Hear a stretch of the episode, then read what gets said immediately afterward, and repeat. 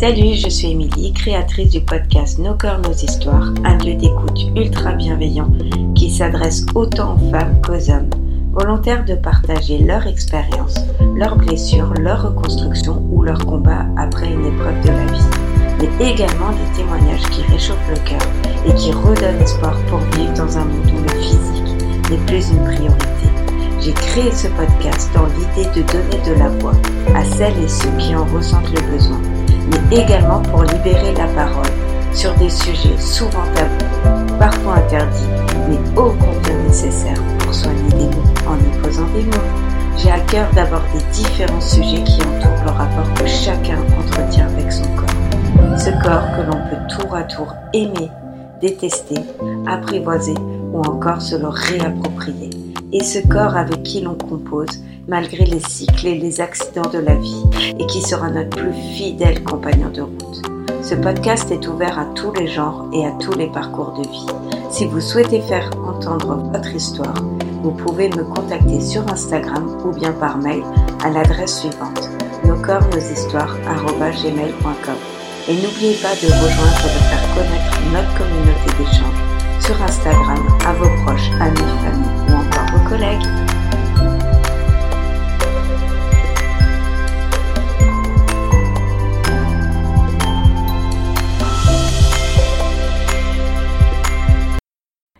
Coucou à tous, dans l'épisode d'aujourd'hui, j'ai le plaisir de recevoir Claire qui est sophrologue. Elle va nous expliquer en quoi la sophrologie peut nous aider dans la vie de tous les jours, son changement de voix pour cette médecine douce, un épisode qui peut nous donner des petits indices sur les différentes méthodes à adopter dans notre quotidien pour nous sentir mieux dans notre corps.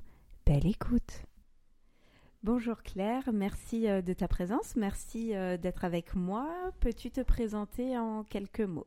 Alors euh, bonjour Émilie, tout d'abord merci de me recevoir aujourd'hui. Donc je me présente, je m'appelle Claire Griffanti, je suis coach professionnel. J'exerce aussi le métier de sophrologue et d'hypnothérapeute. J'exerce au niveau d'un cabinet donc pour l'accueil des particuliers et aussi en entreprise lorsqu'il y a des demandes pour pouvoir intervenir dans des formations ou alors euh, l'accompagnement des salariés dans le cadre de la prévention des risques psychosociaux et de gestion du stress. Et du burn-out aussi, enfin toute cette partie-là? On est surtout sur la prévention ouais, du burn-out. Ah on intervient en fait plutôt en ce qu'on appelle en primaire hein, pour éviter en fait d'arriver jusqu'à cette partie-là. Alors à ce moment-là, tu leur expliques euh, les signaux euh, d'alerte? Que le corps peut envoyer Alors, en général, ça se fait en, plusieurs temps. Soit l'entreprise demande une formation sur la gestion du stress, et donc là, on essaye de voir où en sont les gens au niveau des équipes.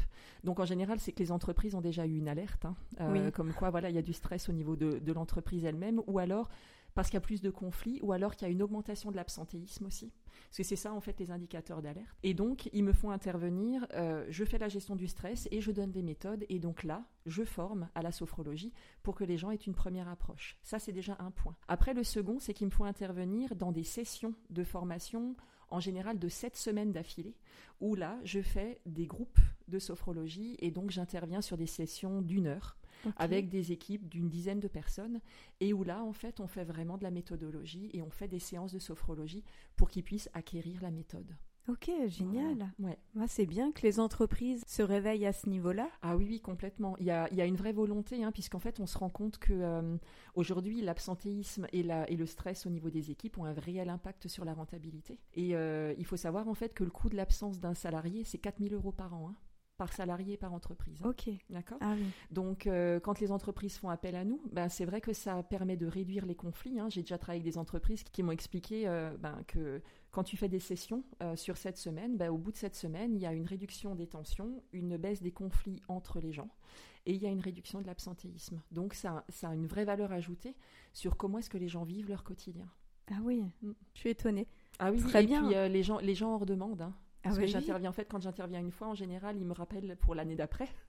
Et donc, en fait, on continue et, euh, et, les gens apprécient beaucoup. Et les salariés, c'est vraiment une bulle, une bulle de, voilà, quelque chose qui leur permet de prendre du recul dans leur quotidien.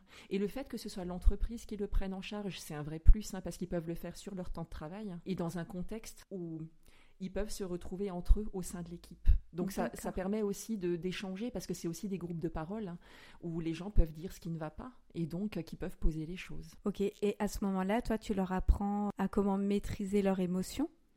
Alors, c'est pas maîtriser l'émotion, parce que si tu veux, en sophrologie, on parle pas de contrôle des émotions, mais il faut les vivre, ces émotions. Il faut les faire ressortir. Exactement. Parce qu'en fait, la problématique dans notre culture, c'est que on, dit souvent aux gens qu'il faut contrôler ses émotions, notamment dans le milieu professionnel, il ne faut pas les montrer. Oui. Sauf qu'on se rend bien compte qu'avec l'hypersensibilité, l'apparition du stress et donc euh, toutes les manifestations qui peuvent y avoir, ben, l'émotion, tu peux pas la contrôler. Ton corps, c'est comme une bouteille. Si en fait tu mets toutes les émotions, tu les laisses à l'intérieur de toi, à un moment, tu arrives au goulot d'étranglement. Et ce qui se passe, c'est que ça pète, ça explose à partir du moment où il y a une chose de trop. Donc, en sophrologie, on apprend vraiment à accueillir et à vivre les émotions. Parce qu'elles sont là, elles sont là. Mais c'est vrai qu'on a toujours, euh, enfin moi, depuis toute petite, on m'a toujours dit, euh, faut garder ses émotions pour soi, faut pas les montrer. Alors que je pense que c'est important de dire euh, maintenant aux enfants, pense aux enfants et, et, aux jeunes adultes que non, quand on est en colère, faut alors faut laisser s'exprimer. Il y a différentes façons de s'exprimer. Là-dessus, on est bien d'accord. Mais je pense qu'un enfant qui nous montre qu'il est en colère, c'est normal, c'est légitime. Oui. Et puis c'est salutaire. Oui. Et en fait, euh, la problématique, c'est pas la colère, c'est toutes les manifestations disproportionnées de la colère, comme l'agressivité et la violence. C'est ça ce qui va pas.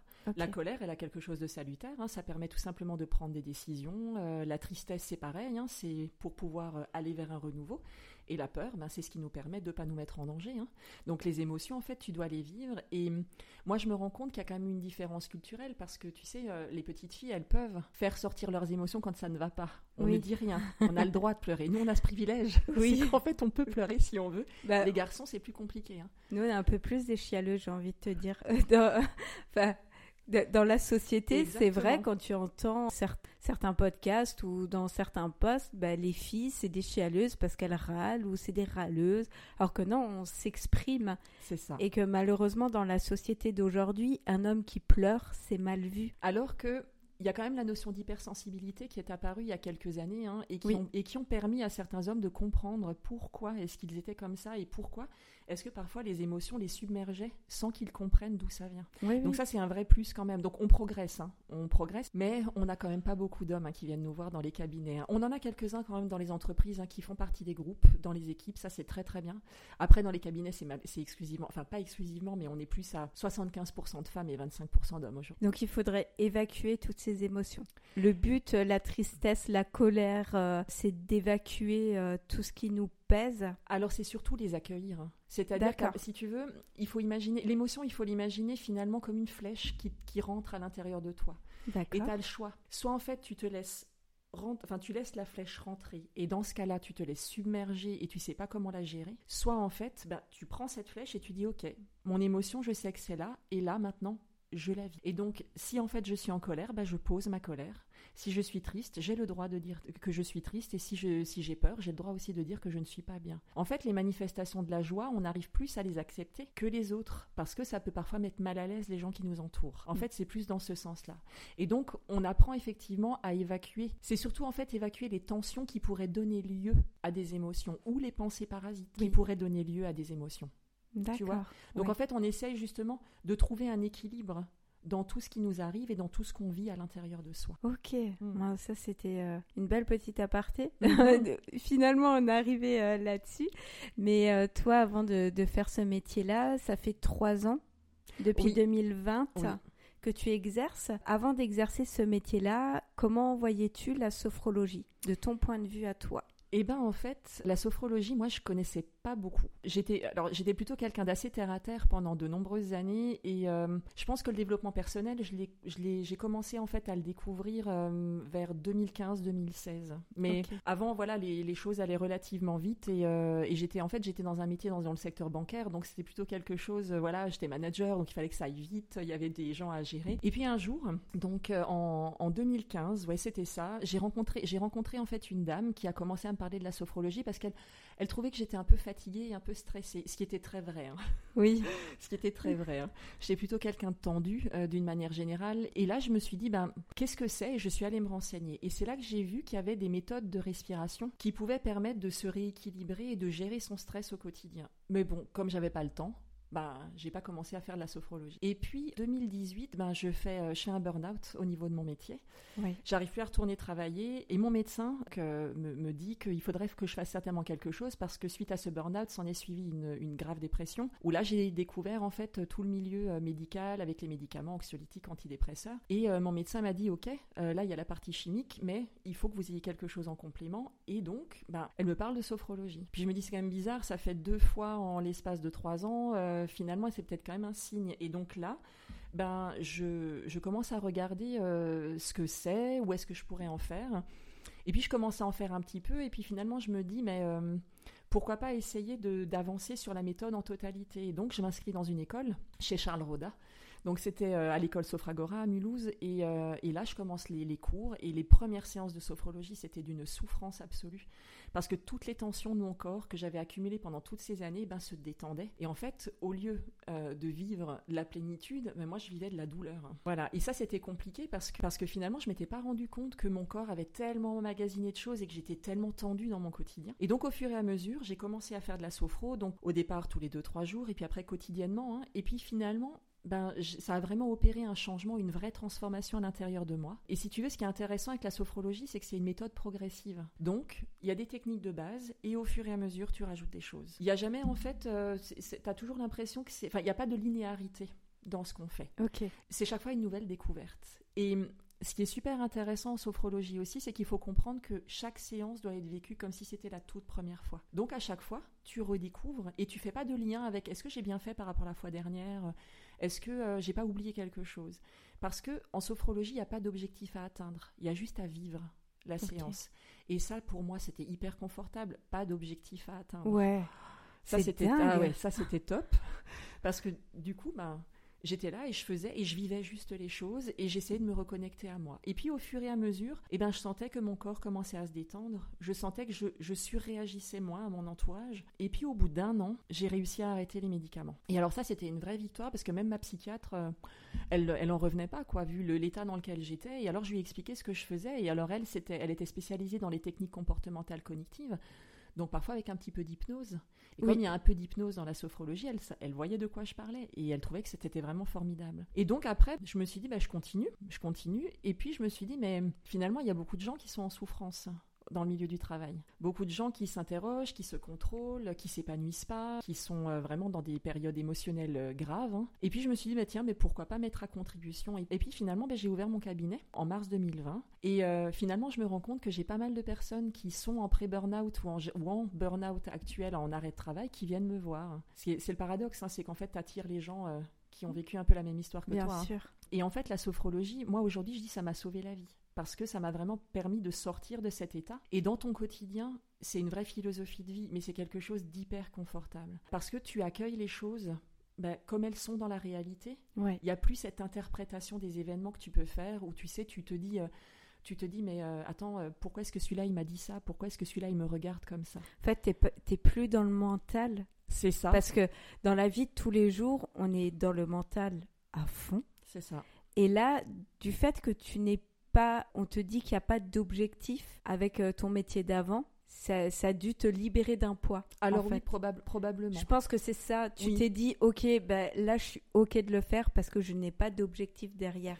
Et puis, tu sais, euh, la sophrologie, alors en fait, euh, juste pour, pour préciser ce que c'est euh, précisément la, Oui. la sophrologie, hein, déjà le terme, ça signifie science de la conscience harmonieuse. Donc, science de la conscience harmonieuse, c'est te dire, ben, ok, est-ce que moi je suis vraiment en conscience dans mon quotidien? Et c'est là qu'on t'explique bah, qu'il y a une tridimensionnalité. Tu as le passé, le présent et le futur. Et alors on te dit, bah, c'est vrai, le passé, euh, on est toujours attaché aux événements du passé, euh, j'aurais peut-être dû faire comme ça, j'aurais peut-être pas dû dire ça. Et puis le futur, mais si je fais comme ça, il va certainement se passer ça. Ce qui fait que tu es tout le temps tiraillé entre les deux et tu jamais dans ton instant présent. C'est vrai. Et donc on court, on court en permanence après le temps et on est tout le temps mené par nos pensées, des pensées parasites. Et ces pensées parasites qui occasionnent des émotions. Et à partir du moment où tu te remets dans l'instant présent en conscience, bah finalement déjà tu t'arrêtes sur toi et hum, tu essayes de voir la réalité telle qu'elle est et pas comme tu te l'imagines. Et ça aussi c'est ce qu'on travaille en sophrologie, ça s'appelle la conversion du regard. C'est de revoir, bah, quand tu observes quelque chose, c'est que tu te coupes de toutes tes représentations mentales Parce que finalement, on est dans un monde d'interprétation. Et tu sais, dans la communication, hein, quand quelqu'un te dit quelque chose et que tu réagis et que l'autre te dit, mais c'est pas ce que j'ai voulu dire. Tu vois, tu es aussi dans l'interprétation et là, tu, tout à coup, tu as une émotion qui, qui survient et tu te dis, attends, qu'est-ce qui se passe et, euh, et donc, la sophrologie permet vraiment de se couper de ça.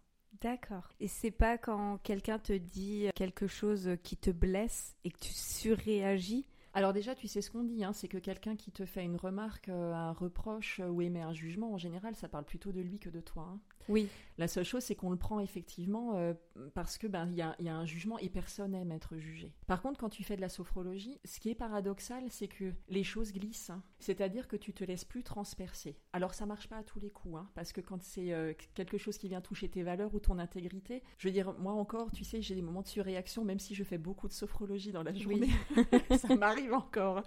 Mais d'un point de vue général, d'un point de vue général, il y a beaucoup moins d'énervement dans le quotidien et tu retrouves une qualité de vie. Alors, je dis souvent, je dis souvent à mes clients, la sophrologie, c'est une philosophie de vie. Parce que finalement, déjà, tu te rends compte qu'en étant en conscience, donc tu travailles la concentration. Hein. souvent, on dit que euh, nous, les femmes, on peut faire plusieurs choses à la fois. Ok. Mais la seule chose, c'est qu'on n'est pas toujours concentré sur ce qu'on fait, Exactement. sur plusieurs tâches. Et donc, du coup, on court toujours après le temps. À partir du moment où tu te concentres, tu as l'impression que le temps y ralentit. Ce qui est paradoxal, hein, parce que le temps, il défile pour tout le monde pareil. Hein. Mais la seule chose, c'est que la perception que l'on a, elle est différente en fonction des individus. Et moi, depuis que je fais de la sophrologie, j'ai gagné en temps. Mes journées, en fait, elles se sont rallongées. Parce que je me pose plus la question de savoir est-ce que je vais avoir le temps de faire tout ça? Donc tu passes de zut, il me reste que 10 minutes pour faire ce truc-là à chouette, j'ai encore 10 minutes pour faire ce truc-là. C'est une toute autre façon de voir les choses et alors c'est hyper confortable. Hyper confortable. C'est vrai. Non, mais vu de ce point de vue-là, c'est exactement ça. Et je pense que c'est pas parce qu'on est une femme qu'on sait faire plusieurs choses en même temps. Moi, j'arrivais très bien jusqu'à peu de temps où j'arrive plus à gérer plusieurs choses en même temps. C'est devenu trop compliqué pour moi et que j'oublie la moitié. Donc, euh, c'est pas la peine. Je m'attarde pas et je préfère me dire, bah, je libère une tâche, fais ma tâche correctement et j'en attaque une deuxième par la suite. Bah tu vois, sans le savoir, tu fais de la sophrologie. Voilà, ouais, mais, mais ça c'est beaucoup le podcast aussi m'a aidé à gérer les choses de cette façon-là parce que quand tu fais du montage, tu peux faire que du montage. Oui.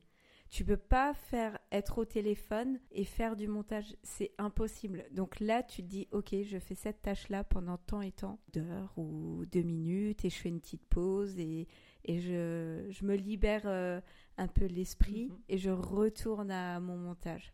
Alors c'est un peu de la sophro Bah oui, c'est un peu de la sophro. Parce que tu travailles la concentration. Et en sophrologie, on travaille la concentration. D'accord. Et la concentration, est-ce que toi, tu peux apporter euh, un petit plus aux personnes qui perdent euh, un peu la mémoire? Est-ce que ça peut les aider là-dessus? Alors, en fait, oui.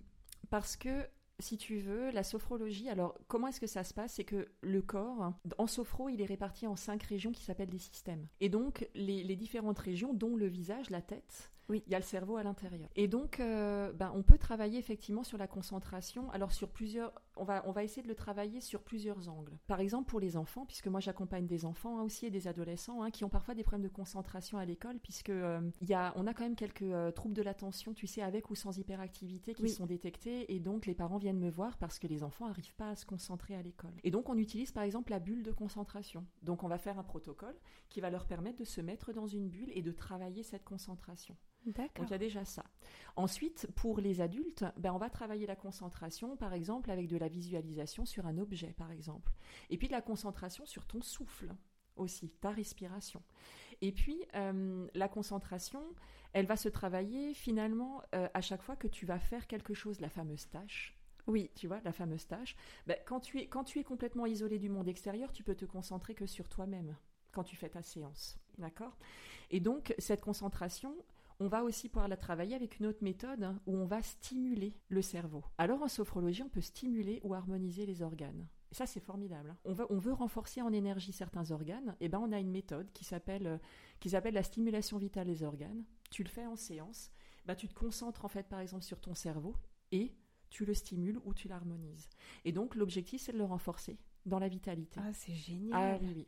Et donc, ça permet en fait justement de travailler sur cette fameuse concentration, parfois sur la mémoire. Alors, attends, ça solutionne pas tout. Hein. Ah, bien sûr. D'accord Mais par contre, c'est vrai que ça permet juste de, pouvoir apaiser aussi, parce que certaines personnes qui ont l'impression de perdre la mémoire, ça vient aussi de trop de choses à penser. Donc on arrive aussi à rééquilibrer toute cette partie-là pour qu'il y en ait moins à l'intérieur en fait. Bah, c'est toujours le mental. Hein. C'est toujours le mental. L'un des objectifs de la sophrologie, c'est de faire un rééquilibrage corps-esprit. D'accord. D'accord? Parce que la problématique que l'on a, c'est que quand tu es trop perdu dans ton mental, ton corps, il faut le voir comme une proportion de 100%. Hein. Oui. Si ton mental est à 80, ton corps baisse à 20. Et donc, qu'est-ce qui se passe? Ben, À un moment, ton corps, il te dit qu'il en a marre. hein. Donc, tu commences à avoir mal au cervical, tu fais des migraines, mal au dos, mal au ventre. Et c'est des alertes, hein, Ouais. en fait. Et la sophrologie permet de rééquilibrer ça. Pour ma part, moi, je faisais beaucoup, beaucoup de migraines et j'avais les cervicales complètement bloquées. Et maintenant, ça fait deux ans que j'ai plus de cervicales bloquées, je n'ai plus aucune douleur. Et au niveau des migraines, ben, j'en je- j'en avais à peu près trois par semaine. Maintenant, je suis à une ou deux par mois, quoi.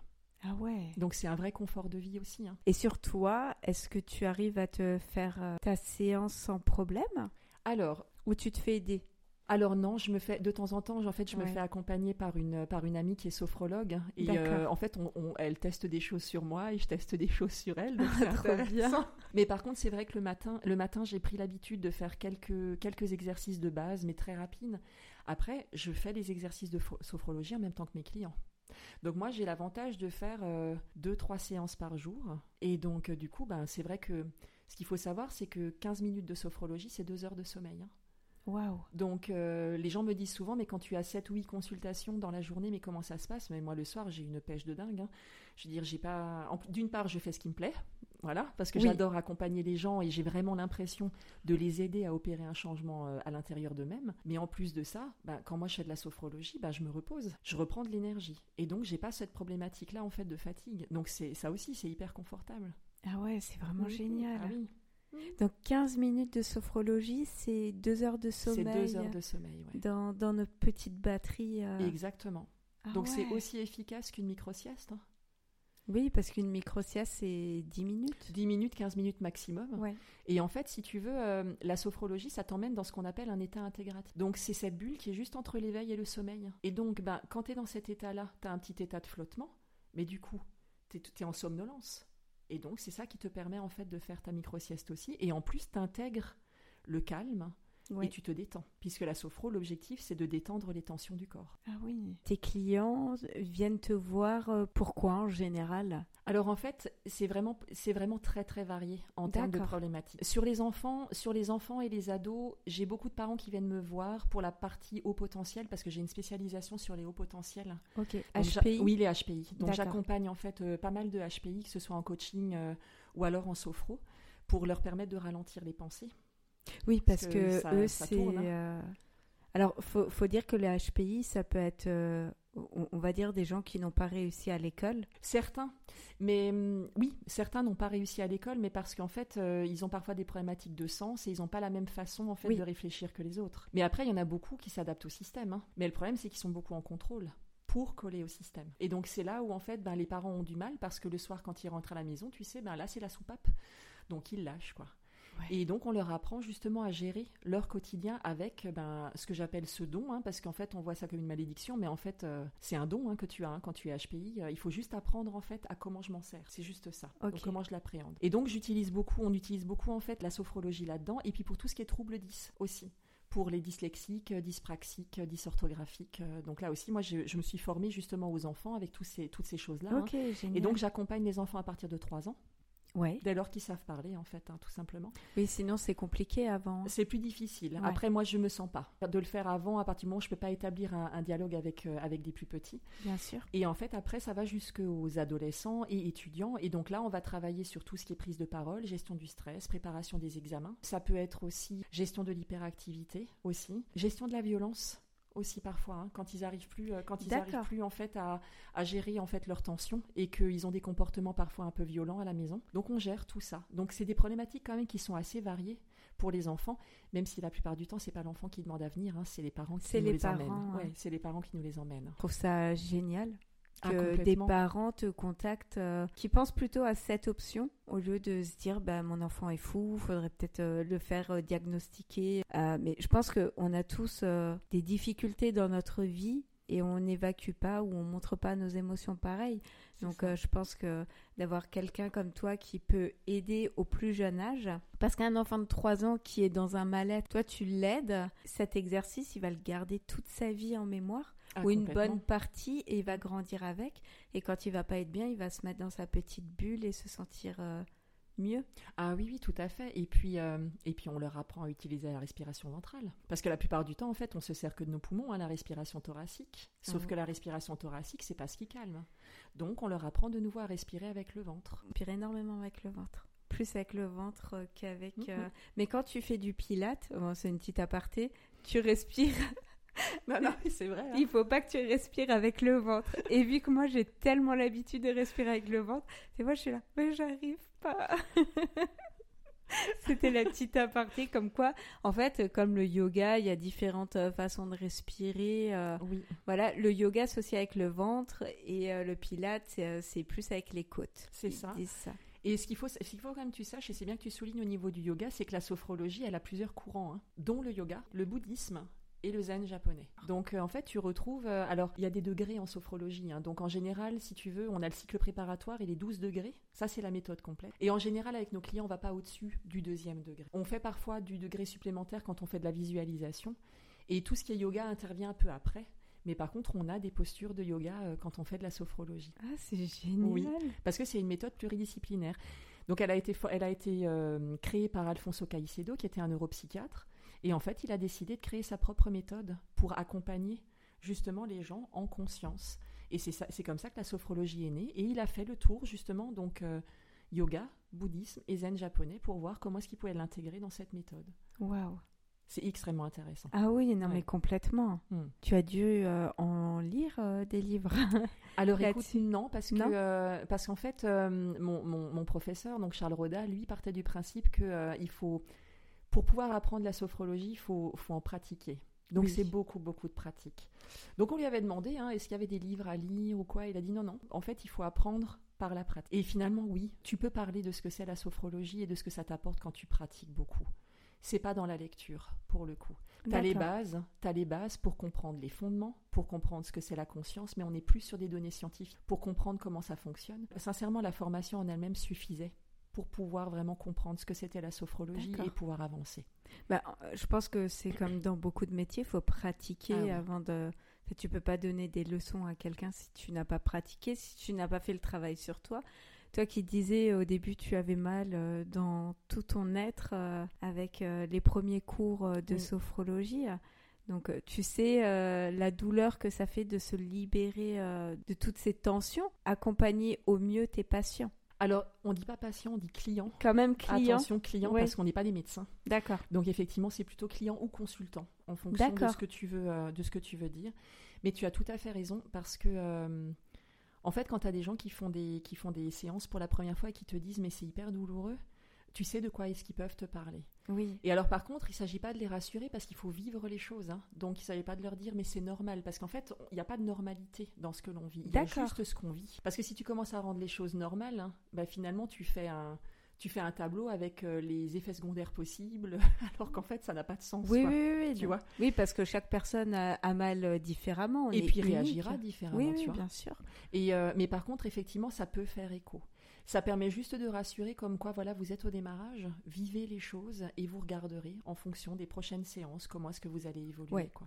Tu, surtout tu leur dis pas, ça va aller, je suis passée par là. Enfin, euh, Alors non. Non, Voilà. J'échange Là- pas par rapport à ma propre pratique. Pour la bonne et simple raison qu'en fait, euh, bah, chaque personne est différente et qu'on n'a pas la même histoire. Donc, on n'a pas les mêmes tensions, on n'a pas le même vécu, on n'a pas le même passif. Donc, tu peux pas comprendre ce que, ce que l'autre vit. Tu vois, il y a un truc qui m'a marqué beaucoup quand j'ai fait ma formation, c'est que Charles nous disait, mais l'autre est toujours un inconnu pour nous. Et ça, ça a été une révélation, de se dire que, en fait, je vois l'autre, ben, je ne le connais pas. Et donc, je ne peux pas savoir ce qu'il vit. Je ne peux pas savoir comment est-ce qu'il se sent. Je n'ai que, en fait, ma propre expérience et ce que je vis moi à l'intérieur. Et ça, pour moi, ça a vraiment été une ah, révélation. mais c'est vrai. Ah oui. Maintenant que tu me le dis, euh, c'est vrai, on ne connaît pas, euh, Non. on, on ne sait rien euh, des autres personnes. Mm, mm. Tu sais que ce qu'ils veulent bien te dire Exactement. et ce que tu peux interpréter de la personne en face. Et même interpréter, c'est compliqué. hein. Ça nous parle de nous, hein. Oui, pas de lui. Hein. C'est l'effet miroir. La sophrologie, ça aide les femmes enceintes. On en parlait euh, avant, avant de commencer euh, l'épisode. Mais toi, tu n'es pas spécialisée euh, là-dedans? Non, non, non, je fais pas les femmes enceintes. Alors en fait, il faut savoir que chaque sophrologue, finalement, peut se spécialiser s'il le souhaite dans quelque chose de particulier. Moi, je fais de la sophrologie pour tout le monde. Après, femme enceinte, si elle me contacte, je pense que je ferai aussi. D'accord. Mais j'ai pas, j'ai pas été confrontée à des demandes dans le cadre de la préparation à l'accouchement parce que ça dépend aussi des sages Mais il y a des sages qui sont sophrologues et qui font ça très bien. Et qu'en structure hospitalière, il y a des sophrologues qui interviennent aussi pour euh, préparer les femmes à l'accouchement. Donc en fait, cette partie-là, moi, je m'en occupe pas. Mais ce qui est, ce qui est rigolo, c'est qu'en fait, quand je me présentais euh, en tant que sophrologue au tout démarrage, j'ai beaucoup de gens qui me disent ah mais ça, euh, moi j'en ai fait à ma préparation à l'accouchement. Et la plupart des gens ne connaissaient que la sophrologie dans le cadre de la préparation à l'accouchement. Alors qu'en fait, tout peut se, traiter en fait par la sophrologie. Absolument tout, que ce soit des douleurs, que ce soit la gestion du stress, que ce soit l'arrêt du tabac, que ce soit euh, euh, la gestion des émotions, la confiance en soi. Enfin, tu peux absolument tout travailler avec la sophrologie. Parce qu'on on, ne s'arrête pas aux symptômes. Oui. D'accord? On essaie d'abord de faire une solution globale. Hein, et ensuite, on va travailler plus particulièrement à l'endroit où la personne ne va pas bien. Quoi. Et une séance euh, dure combien de temps à peu près? Alors, il faut compter à peu près 45 euh, minutes. Enfin, entre... Alors, ça dépend, parce que ça va être entre 45 minutes et une heure, parce que la, séance, elle se décompose en trois. Tu as le dialogue présophronique, donc en fait, euh, c'est le moment où on parle. Parce que finalement, c'est un moment très très important où la personne peut déposer, parce que c'est aussi son moment. Donc, et le fait de parler, c'est aussi le moyen de faire sortir les choses qui ne vont pas. Donc, on parle de comment est-ce que ça progresse, comment vous avez vécu en fait ben, vos entraînements, comment ça s'est passé, euh, comment est-ce que vous allez, enfin voilà, on fait vraiment le point sur ça. Après, tu as les séances, à proprement parler, qui durent entre 10 minutes et 25 minutes en fonction de, des étapes. Et après, tu as le dialogue post-sophronique qui permet de faire euh, tout ce qui s'appelle la description vivencielle, c'est-à-dire ben, comment tu as vécu, Mhm. La, séance, comment est-ce que tu te sens, mais juste les choses positives. Parce qu'une des particularités de la sophrologie aussi, c'est de se reconcentrer sur le positif et de laisser le négatif de côté. Le négatif, on sait qu'il est là, mais par contre, on se concentre plus dessus, on se concentre sur le positif. Et ça, ça change aussi. Hein, la façon de voir les choses. Et puis, j'ai envie de te dire, si tu vas voir quelqu'un pour t'aider à être mieux, si tu restes que sur le négatif, ça ne t'aide pas. Non. Donc, euh, euh, c'est important de se dire, euh, bah, là, je sens que ça a travaillé sur cette partie, ça m'a débloqué ça. Et en général, dès la première séance, tu sais s'il faut plusieurs séances à un de tes clients? Alors, de toute façon, euh, une séance de sophrologie subit pas pour, pour repérer la transformation. Oui, voilà. Euh, ça va, alors, ça va vraiment dépendre de la problématique et puis de, du temps que la personne a envie de s'accorder aussi euh, pour elle. En moyenne, pour un enfant, on va être euh, entre 4 et 6 séances. Ok. D'accord, en fonction de la problématique. Et pour un, pour un adulte, on va être en moyenne entre 6 et 8. Par contre, j'ai des gens que je vois beaucoup plus longtemps, hein, qui viennent une fois par mois.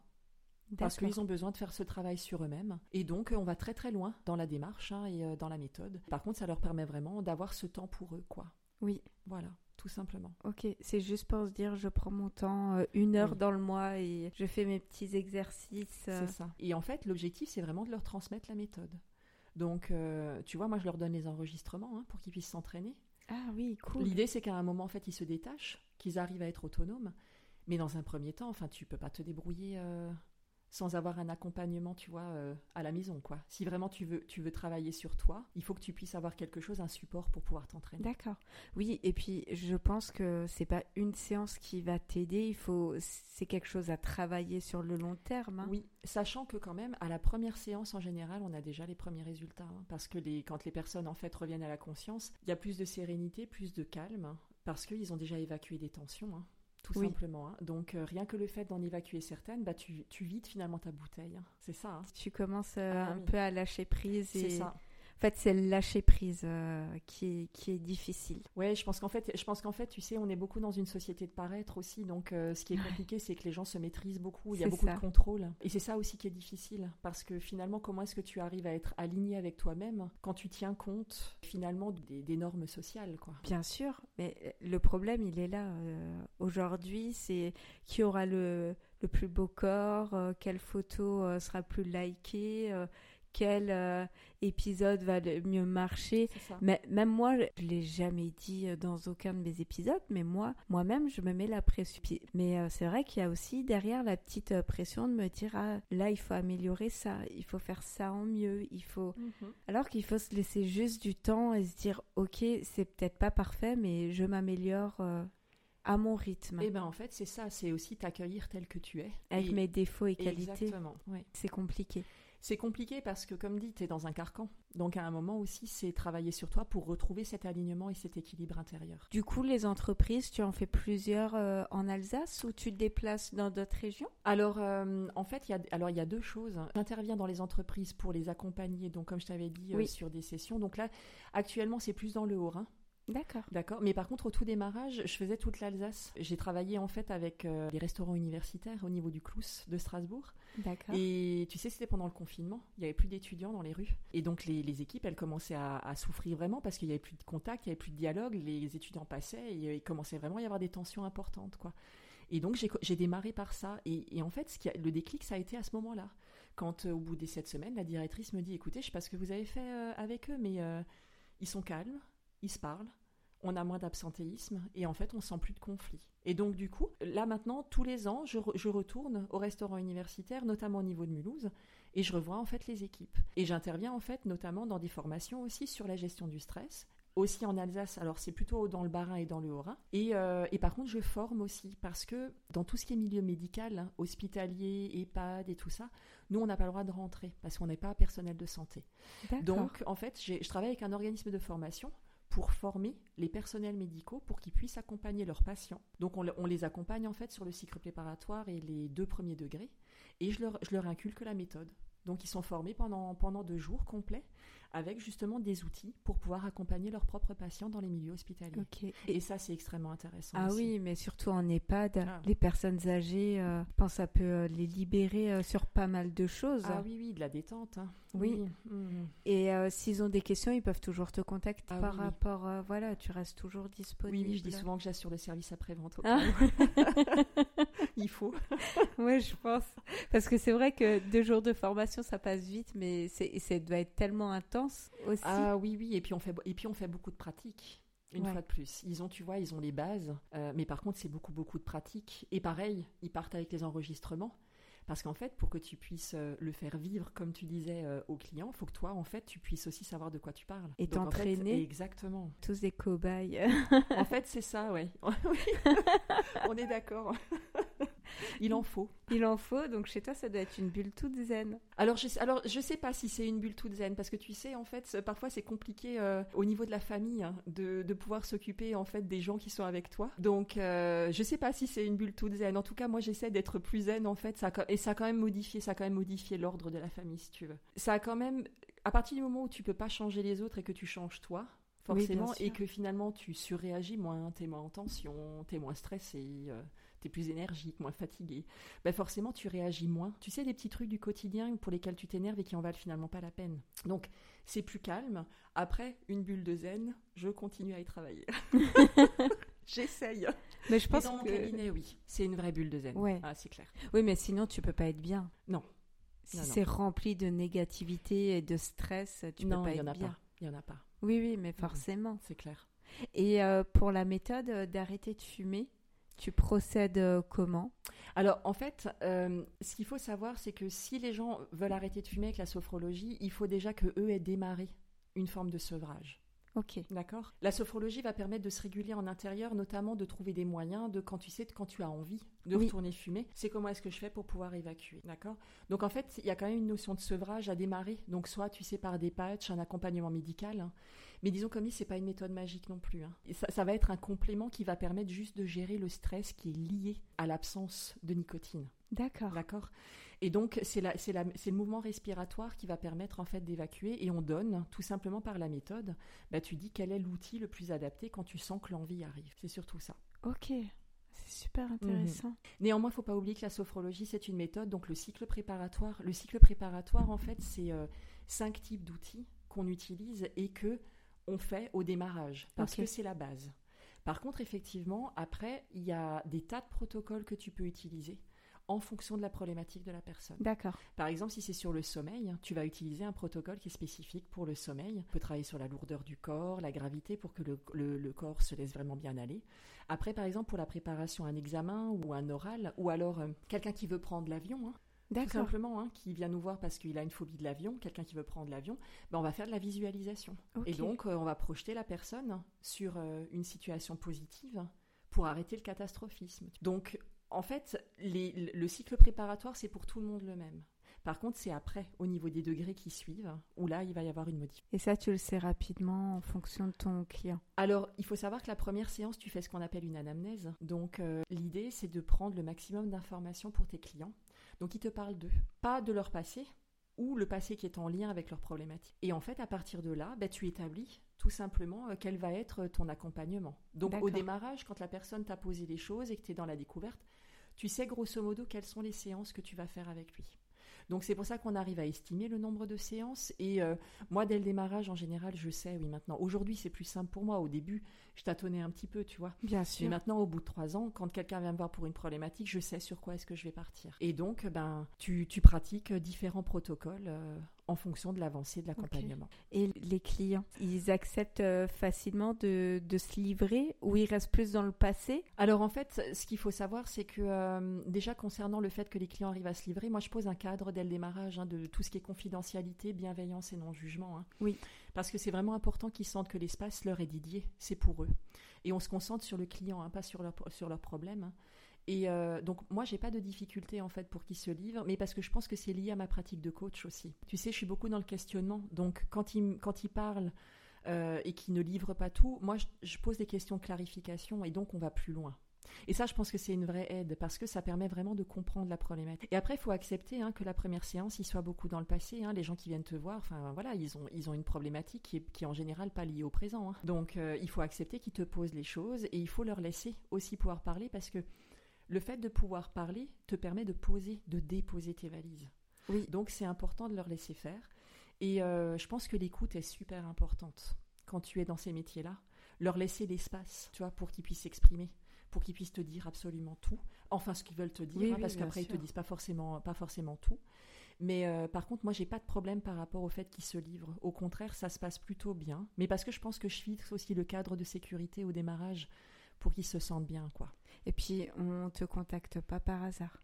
Non, clairement. Non, non, clairement. On attire nos clients. Oui, oui, oui. Ça, j'en suis convaincue. Quelqu'un ne correspond pas, ne te correspond pas ou ne correspond pas à tes méthodes. Euh, peut-être euh, une autre personne correspondra mieux. Exactement. Enfin, euh, voilà, de toute façon, on peut pas plaire à tout le monde et on peut pas aider tout le monde non plus. Non, et puis tu vois, c'est important ce que tu dis parce que moi, je me souviens qu'au démarrage de mon activité, ben, j'ai travaillé avec une ou deux personnes ou pour, enfin, avec qui en fait le contact passait pas très bien, mais tu sais c'était la peur que mon activité démarre pas. Alors je me suis dit écoute, c'est aussi un entraînement pour toi, hein, certainement que ça te permet aussi de te confronter à certaines choses à titre perso.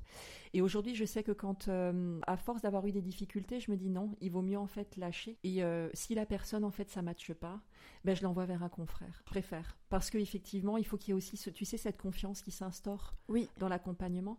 Et parfois ça passe pas. C'est comme ça. Tu sais l'alchimie se fait pas.